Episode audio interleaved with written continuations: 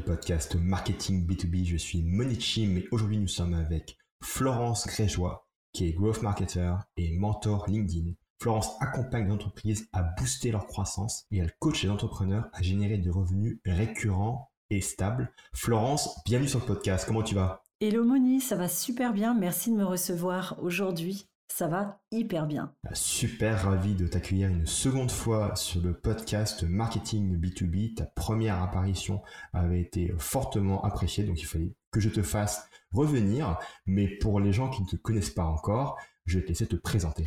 Merci beaucoup Moni. C'est vrai que ça avait été génial ce premier épisode l'année dernière. Et en fait, le temps a, coulé, enfin en tout cas l'eau a coulé sous les ponts. Alors écoute, comme tu l'as si bien dit, je suis grosse marketeur, c'est-à-dire que je vais chercher à optimiser tous les leviers de croissance pour une entreprise. Ce sont des leviers de visibilité, des leviers d'autorité, de crédibilité en fait, et des leviers de conversion. Revenus, croissance, euh, génération de leads. Mon travail aussi, en fait, finalement, il se traduit de manière très simple. Je vais aller accompagner les entreprises en créant des collectifs de talents et en optimisant la croissance en la prenant totalement en charge, c'est-à-dire que je fais du done for you ou alors du done with you en formant les entreprises en collectif aussi. Par ailleurs, à côté, j'accompagne les entrepreneurs. En fait, je les coach pour les aider à faire passer leur business au niveau supérieur. Donc, je vais les aider à structurer l'ensemble des piliers business et bien sûr d'aller mettre en place tout un système d'acquisition et de rétention client. Florence, sur LinkedIn, euh, je t'ai vu plusieurs fois publier sur un concept que je trouve intéressant, c'est le triptyque de visibilité, autorité, revenu.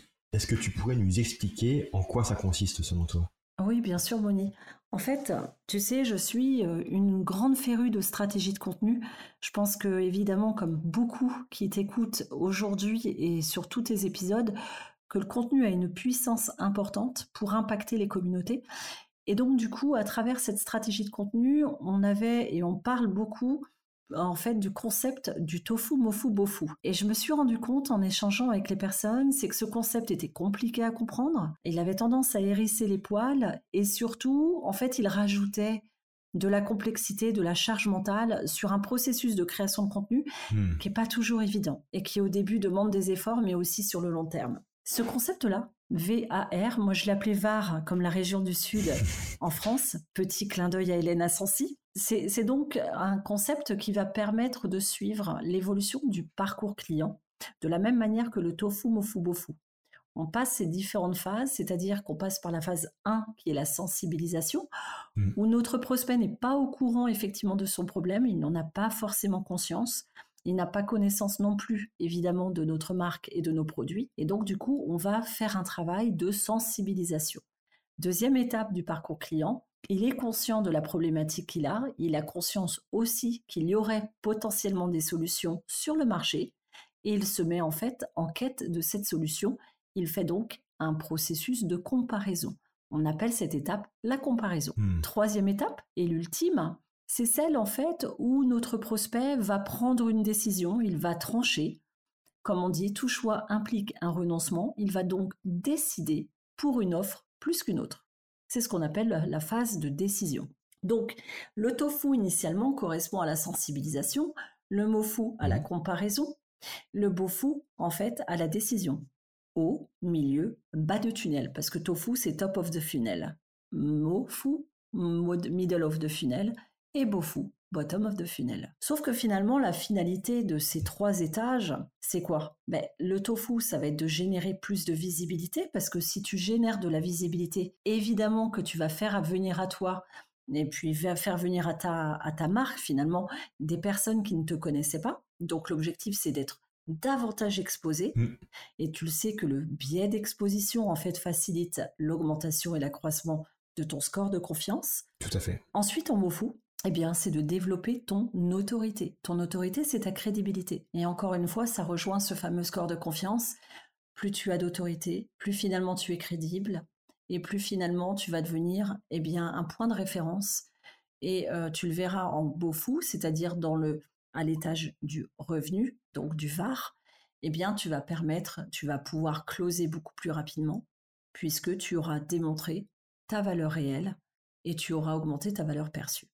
Donc en Beaufou, eh bien, tu génères de la croissance. Hmm. La croissance, elle passe par différents facteurs. Elle va passer par de la vente, de l'abonnement, elle va passer par de la participation à une opération, Hmm. à un événement, etc. Hmm. Est-ce que ça te paraît Ouais. clair, Moni Ouais, mais carrément. Mais j'aime beaucoup parce que c'est vrai quand on entre le- les concepts très abstraits de tofu, mofu ou bofu et euh, visibilité, autorité, revenu, quand on utilise euh, ces termes-là, ça nous permet beaucoup plus de comprendre, euh, bah, co- comprendre quelles actions et quel contenu on va mettre derrière. Euh, faire du tofu, VS faire de la visibilité.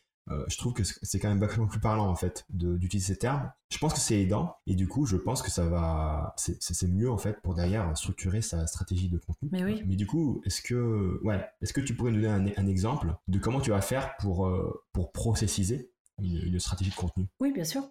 Ce que je peux te dire en complément de ce qu'on s'est dit, c'est que pour vraiment bien comprendre où se joue et euh, sur quoi se joue cette stratégie de contenu, c'est que au niveau en fait de ta visibilité, toi en fait, tu vas cibler, tu vas targeter une audience beaucoup plus large. Donc tu vas aller cibler une audience suffisamment large qui vienne effectivement vers ton profil LinkedIn ou ta plateforme à toi de, de production et de diffusion de contenu et qui viennent finalement eh bien, te visiter, prendre contact avec ton univers et se familiariser avec toi. Au niveau de la phase de l'autorité, l'objectif, c'est de générer plus d'engagement, Mm. donc de plus de conversations autour de ton entreprise, de tes produits, de tes offres, de, de tes opinions, etc. Et enfin, sur la phase du revenu, ou en tout cas de la croissance, Mm. ça sera de générer bah, des contacts, des commandes, etc. Donc tu l'auras compris, Moni, tu as trois catégories de cibles. Sur le- l'étage supérieur de la visibilité,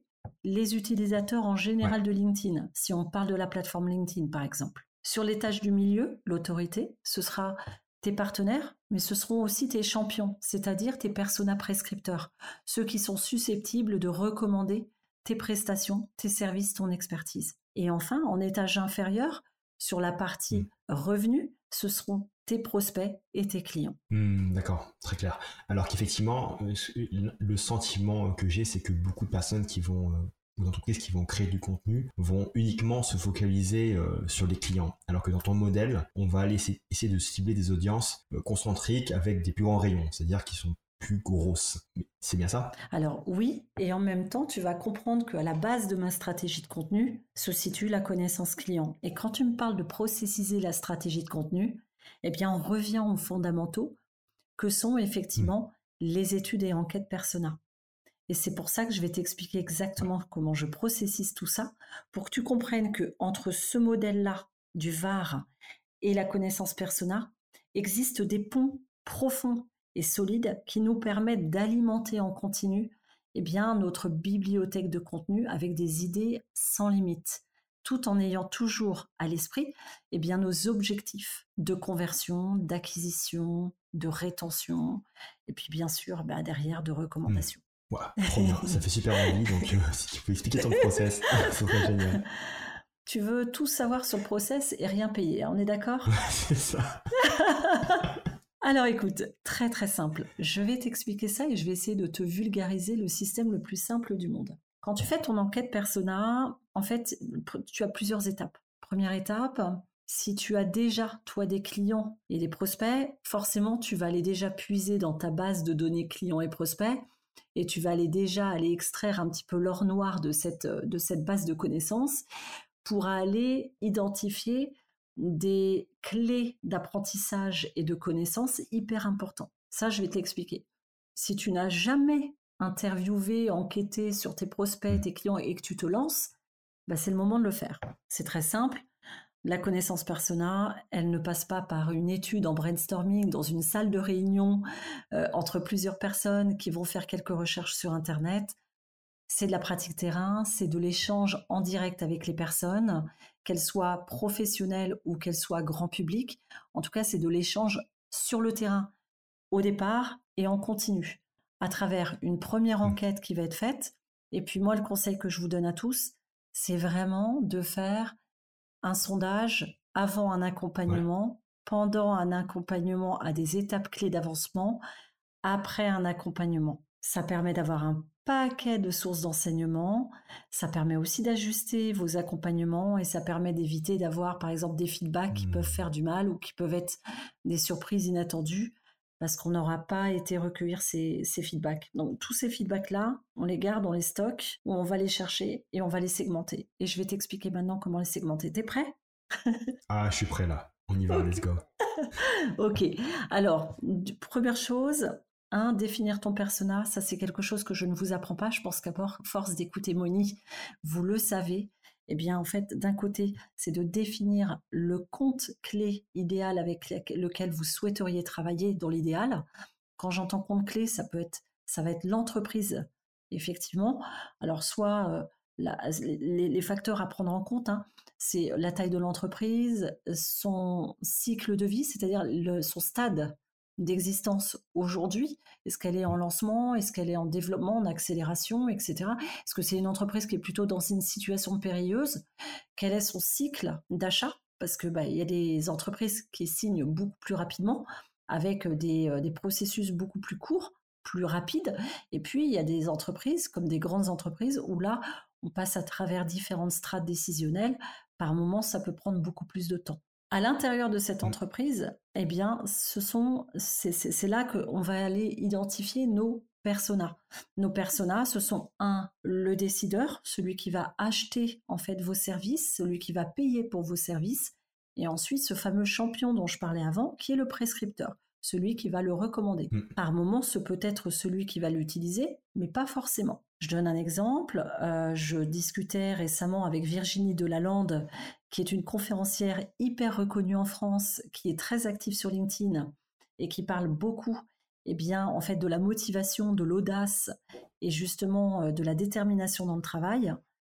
Typiquement, euh, Virginie va s'adresser à des DRH qui vont confier son projet à la grande direction des entreprises et elle va pouvoir finalement intervenir pour faire des conférences de motivation, mmh. parler de l'intégration de la différence et de l'inclusion et de la motivation. Donc du coup, en fait, les DRH sont les prescripteurs de Virginie, les, décideurs sont effectivement les grands dirigeants. Donc très bonne euh, distinction. Donc euh, ouais, juste pour synthétiser, parce que tu as, vraiment donné beaucoup d'informations euh, de, valeur. Bah, déjà, pour commencer, c'est pas ChatGPT qui va vous donner euh, les, insights sur vos prospects. il, faut, il faut leur parler, il faut sortir mmh. du bâtiment, tout simplement. Et derrière, effectivement, les informations sont par rapport à vos comptes ciblés. Donc, comme tu l'as dit, leur taille, leur taille, ça peut être leur taille, ça peut être leur, leur, cycle de vie, effectivement. Ça peut être aussi la rentabilité associée à ce que vous pouvez leur vendre tas de critères que vous pouvez choisir et évidemment les bailleurs personnels à l'intérieur. Euh, donc tu vas parler des euh, décisionnaires et euh, des champions. Donc ouais, super, super intéressant. Étape 2, eh bien en fait à travers ton questionnaire, tu vas aller essayer de comprendre plusieurs clés essentielles. Je vais te les énumérer et ensuite je vais t'expliquer ce que ça cache en fait. Mmh. Alors tu as leurs principaux challenges, leurs principales difficultés, ce qui est vraiment les points de douleur. Donc ça va être en, donc parmi ces, points de douleur. Les challenges business, ce peut être des mmh. challenges individuels. On peut intégrer à l'intérieur le coût de l'inaction parce qu'on sait que si ça ne bouge pas, eh bien, dans certains cas, ça peut impliquer la mort de l'entreprise ou une désintégration de la fédération au sein des équipes, etc. Donc, en fait, ce point de douleur-là, il est hyper intéressant à creuser. Pourquoi? Parce que souvent, derrière la douleur exprimée, eh bien, il va y avoir la douleur qui est beaucoup plus muette et silencieuse. Et derrière l'impact et la volonté de transformation de business, souvent, il y a une volonté de transformation de la vie personnelle. Donc ça, c'est vraiment important mmh. de se dire, je vais identifier ça, je vais l'écouter et je vais aller le creuser suffisamment pour savoir ce qui se passe derrière la douleur énoncée. Donc ça, c'est les douleurs. D'accord. Donc tu veux dire, euh, ouais, pardon, je t'interromps. Donc en fait, c'est une douleur d'entreprise ou c'est une douleur ressentie par la personne dans l'entreprise ou c'est les deux? Alors c'est les deux. Tu as la douleur de l'entreprise avec, par exemple, des problématiques de croissance et derrière, dans la douleur individuelle, tu vas voir pour le manager une charge mentale, le sentiment de se sentir très isolé dans ses décisions de dirigeants. Mmh Ce peut être aussi de se retrouver hyper stressé chez lui le soir ou à la maison et qu'il n'y ait plus d'équilibre vie perso-vie pro. Euh, tu vois, mmh. cet impact business, comme on est de toute façon aussi le prolongement de l'un et de l'autre, euh, on ne peut pas l'occulter. Et ça, si on le prend en compte, bah, ça nous permet aussi d'aller humaniser encore plus fort nos accompagnements, nos offres, Et puis, c'est aussi un facteur de différenciation hyper important. Une fois que tu as fait ça, en fait, Moni, tu es déjà un grand champion. Tu vas passer à l'étape suivante. Mhm. L'idée, c'est de comprendre quel est leur système de valeurs. C'est quoi? Quelles sont leurs opinions? Quelles sont les croyances qu'ils portent? Quels sont leurs intérêts? Quels sont les engagements? Mhm. Qu'est-ce qui finalement les anime et qu'est-ce qui les fait vibrer? Qu'est-ce qui les met en colère? Qu'est-ce qui les fait Qu'est-ce qui les font effectivement se réjouir?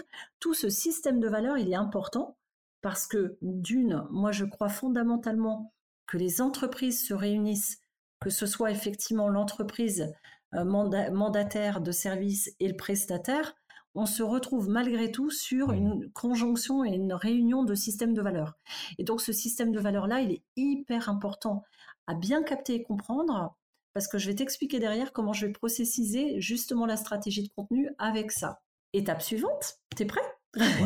Je suis prêt là. Là, en fait, on va parler des contexte déclencheur. Et les contextes déclencheurs, en fait, ce qui est très intéressant aussi, c'est qu'on peut tout à fait les marier avec des outils de stratégie business. Je ne sais pas si tu connais le 5 forces de porteur, en fait, Moni. Euh, vaguement, donc si tu peux les rappeler. Ça peut être cool. Alors le 5 forces de porteur, c'est un outil qui te permet de comprendre quels sont les facteurs d'influence d'une entreprise, facteurs qui sont ultra importants parce qu'il y a des facteurs économiques, on est au sein d'un bassin économique, donc il y a des fluctuations de marché, il peut y avoir une inflation, ce qui est le cas actuellement. Tout ça, ce sont des facteurs hyper importants. La régulation, c'est-à-dire bah, tout ce qui est réglementation, les lois qui sont lancées sur un marché, ça impacte énormément certains secteurs de services et de produits. L'environnement, donc les lois sur l'environnement, euh, les comportements d'usage qui changent également, ça aussi, parce que ça amène aussi à pivoter bah, certains produits et certains business. Et enfin, mmh eh bien, euh, les, influences sociétales, société, tout ce qui se passe au niveau bah, de notre société, les mœurs, la culture, euh, les croyances, etc. Tous ces, tous ces facteurs-là, ils sont hyper importants parce qu'ils nous permettent d'aider à accompagner l'entreprise au fil de son évolution. Et tu vois, avec ChatGPT en début d'année et l'accélération de l'usage des IA, on le sait très bien, il y a des business models aujourd'hui qui sont fragilisés. Bah, c'est important mm. aussi de le savoir. Donc les contextes déclencheurs, si on en tient compte, on va pouvoir les rapprocher effectivement aussi de notre création de contenu, parce qu'on va pouvoir intervenir sur ces thématiques-là. On a plein de choses à dire. Donc euh, contexte déclencheur euh, lié à tous ces facteurs euh, environnementaux, sociétaux, etc. Donc l'idée c'est de les lister. Ouais, c'est de les lister. Et je vais t'expliquer derrière. En fait là, je suis en train de t'expliquer conceptuellement à quoi ça ressemble. Et derrière, mmh. je vais te montrer comment ça se fait de manière concrète. Mmh. Ce qui va être hyper important de prendre en compte, c'est les triggers, c'est les éléments déclencheurs. Alors, je te donne un exemple. La personnalisation, la, volonté chez ton prospect ou ton client d'aller rechercher un service personnalisé. Ça, c'est quelque chose qui va faire que ton prospect va venir te rechercher toi parce que ce ne sera pas une solution toute préfabriquée, mais ça sera une solution qui sera mmh. totalement sur mesure. Le fait que, par exemple, tu fasses un accompagnement où tu prennes par la main la personne, tu la formes, tu la fasses monter en compétences, ça c'est aussi un facteur de différenciation, c'est aussi un élément mhm. déclencheur. Ta preuve sociale, les commentaires, les avis, c'est un élément de réassurance, bah, c'est aussi un élément déclencheur. Donc, euh, ouais, Donc tu travailles tous ces éléments déclencheurs, mais, euh, mais d'une manière qui soit liée à la, au, profil du, de ton prospect. Exactement. Parce que du coup, ça va me permettre aussi de travailler tous ces items-là. Si tu veux les travailler, en fait, ta connaissance personnelle et ta stratégie de contenu, ne s'arrêtent pas là où elles sont, elles se traduisent à travers aussi la création de tes offres au niveau du contenu, au niveau de l'UX, au niveau du design. Euh, ça va être pareil au niveau, par exemple, de ton site internet. Tous ces éléments-là que tu obtiens dans ta connaissance personnelle, bah, tu les injectes forcément à toutes les strates de ton marketing, de tes sales, de ton produit, etc., même de tes ressources humaines, à tous les niveaux, en interne, en externe. Yes. Donc là, tu es vraiment centré client du coup. Totalement. Tout ça, c'est OK. Est-ce que c'est bon? Est-ce que, est que tu, tu, tu, es OK? Ou est-ce que là, je suis en train de vous filer un mal de tête et que j'ai besoin de vous envoyer des doliprane en masse ah, En tout cas, pour moi, c'est très clair. ok, bon, bah, c'est génial. Alors là, maintenant, je t'explique. C'est le moment d'ouvrir encore plus grand tes écoutilles parce que maintenant qu'on a posé tout ça à plat, eh bien, en fait, tu reprends les douleurs. Dans les douleurs, tu vas lister tes sujets. Tu vas lister une dizaine de sujets ces dizaines de sujets sur lesquels tu vas pouvoir parler, eh bien, ce sont des sujets que tu vas tester. Tu vas tester ceux qui performent, ceux qui ne performent pas. Et avant de lâcher l'affaire, tu vas les tester sous différents formats. Format texte, format texte et photo, format carousel, format vidéo, euh, sous l'angle de, d'une thématique plutôt histoire, sous l'angle de je te raconte et je te fais un feedback et une transformation avant-après, etc. Tu vas thématiser tes contenus et tu vas tester ces, ces sujets-là. Mais grosso modo, tous les items qui ressortent le plus, tu les listes. Et là, du coup, tu as déjà donc tes sujets. Ça, c'est fait. Sur la partie mmh. du système de valeur, bah, mmh. tu sais très bien que le système de valeur, c'est ce qui se situe au niveau étage supérieur de ton tunnel la visibilité. Qu'est-ce qui va amener de la visibilité sur une marque?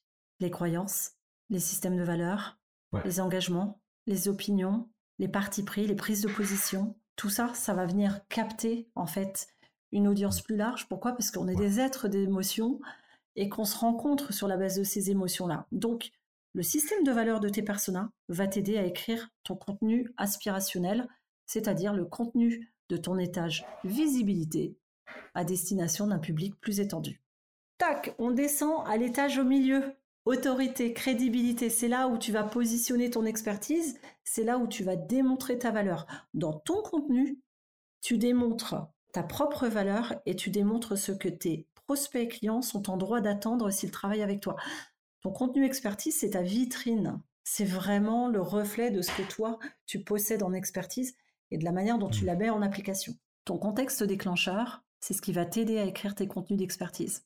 Hmm. Et je vais t'expliquer comment tu vas le faire derrière. En fait, tous ces éléments-là vont te permettre de prendre la parole. Si je devais résumer rapidement, je te donne un exemple. Tu as une entreprise qui a une vraie douleur à recruter. On parle beaucoup de la pénurie des talents.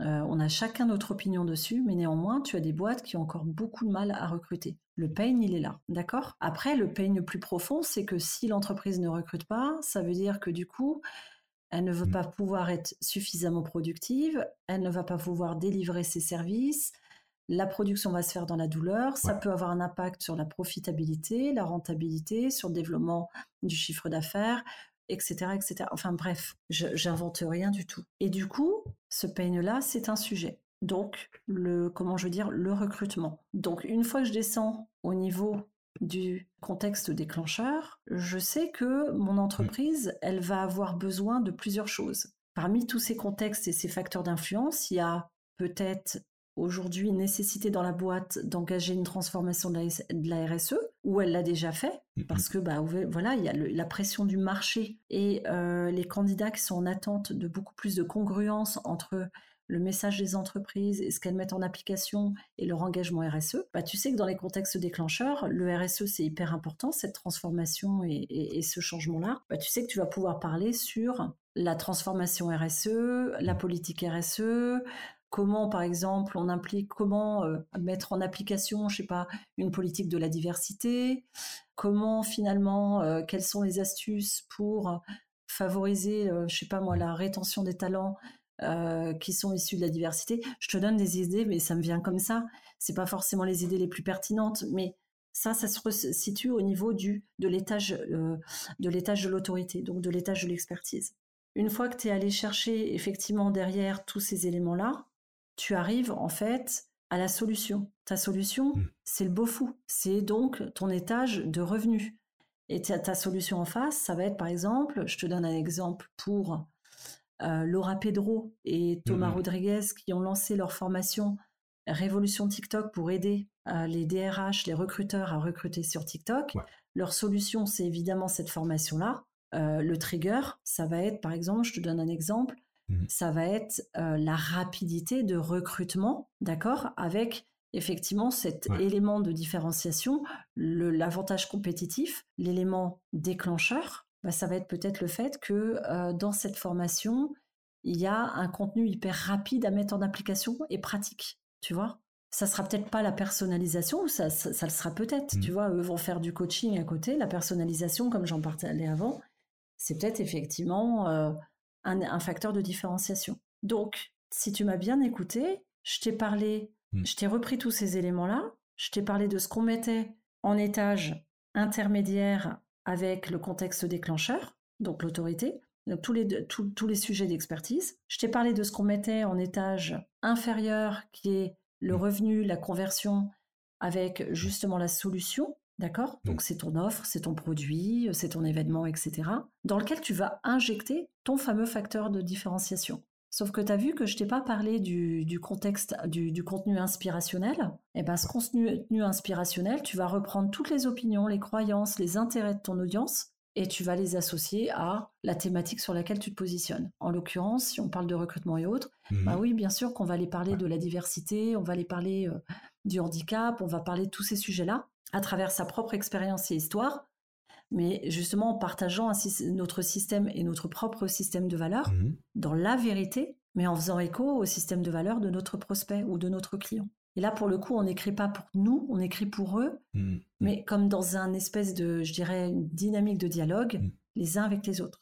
Hyper intéressant cette structuration. Est-ce que tu as des, préconisations par rapport à la distribution, par rapport au pourcentage que tu irais allouer euh, à ces trois étages, ou est-ce que ça dépend? Alors ça dépend.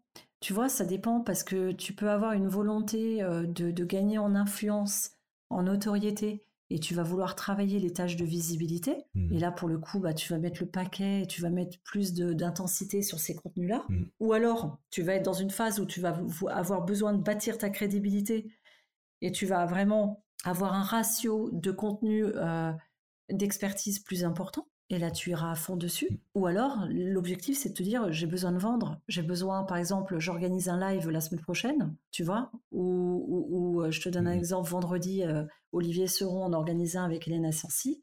Bah là, du coup, euh, je mets le paquet. Je, je, vais pour le coup faire des contenus beaucoup plus de, de, comment je veux dire, de nature revenu. Donc des tâches inférieures. Je présente le live et dans le live, mm, je mets bien en avant mes facteurs de différenciation, c'est-à-dire les éléments déclencheurs. Mmh, mmh, mmh. Si j'ai compris que derrière, euh, mon audience va être hyper sensible, par exemple, euh, au customer care, bah, si je fais un live sur l'emailing comme, euh, comme Olivier et Hélène vendredi, ou même comme Claire Le Pagnol qui lance sa, formation sur, sur le marketing sur Amazon et l'acquisition client sur Amazon, eh ben, je vais mettre en avant le fait que à travers cette formation ou à travers l'emailing, voilà, en fait, voici les stratégies qu'on peut mettre en place pour optimiser la gestion de la relation client et favoriser la fidélisation. Parce que peu importe, on fait de l'acquisition, mais aussi de la rétention. Comment, avec ces différents outils-là ou ces stratégies, eh bien, on peut fidéliser sa propre communauté de clients, de, d'ambassadeurs, de, prospects? Donc, ouais, extrêmement clair. Tu, euh, donc, tu tailorises euh, ce processus par rapport à tes objectifs, euh, par rapport à ce que tu veux pousser davantage. Et, juste, est-ce que tu as euh, des précaux par rapport, à, par rapport au rythme ou à la fréquence de publication? Alors oui, euh, tu sais, euh, oui bien sûr. En fait, l'idéal, on a des chiffres hein, qui sont ressortis des études LinkedIn mmh qui indiquent que le minimum de trois postes par semaine est nécessaire. Ça mmh. permet d'augmenter de 120% en visibilité. Moi, je suis d'avis que quand on veut commencer, par exemple, on se dise, OK, je vais commencer par trois, c'est déjà pas mal, hein, trois. Mm. Euh, je fais un poste le lundi, un le mercredi, un le vendredi. Ça me laisse le temps de digérer les publications, de gérer la conversation, etc. Et donc, dans ces cas-ci, ce que tu peux te dire, bah, le lundi, je vais faire un poste aspirationnel. Euh, on va plutôt faire un poste aspirationnel le vendredi, mm. excuse-moi. Donc là, je vais parler du système de valeurs. D'accord? Je vais reprendre ce système de valeurs et ses thématiques associées. Le mercredi, on peut se dire qu'on va faire un poste, par exemple, euh, typique euh, expertise. Et donc là, on va parler d'une expertise en particulier. Donc ça va être par exemple les cinq astuces pour recruter euh, les candidats qui matchent avec tes postes grâce à TikTok en trois semaines. Mmh et là, du coup, tu donnes des astuces pratiques et tu mets un call to action qui renvoie par exemple à ta formation. Et puis mmh. le lundi, tu peux faire une vente. Tu peux mettre en avant, par exemple, je vais te donner un exemple, parce que là, je t'ai associé en plus euh, le contenu expertise et la vente, parce que ça, tu peux le faire. Donc, navré de complexifier, mmh, mais on peut le faire, puisque si, si on a envie de vendre aussi, on peut associer les deux.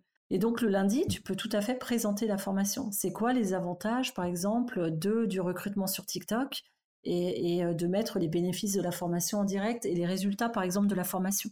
Tu peux faire un post sur, euh, sur un track record mmh. autour de, du, recrutement sur TikTok et tu mets en avant la formation de manière beaucoup plus directe. Ouais, tu vois? Et tu peux faire l'inverse, hein, aussi. Hein. Tu peux mmh. te dire que tu commences le lundi avec de l'aspirationnel et tu descends le tunnel mmh. progressivement en disant aspirationnel, expertise, vente. ouais. C'est vrai. Excellent, excellent. Du coup, tu as les trois, as les trois étages durant la même semaine, donc c'est plus facile après de, de, rendre ce processus habituel pour toi. Exactement.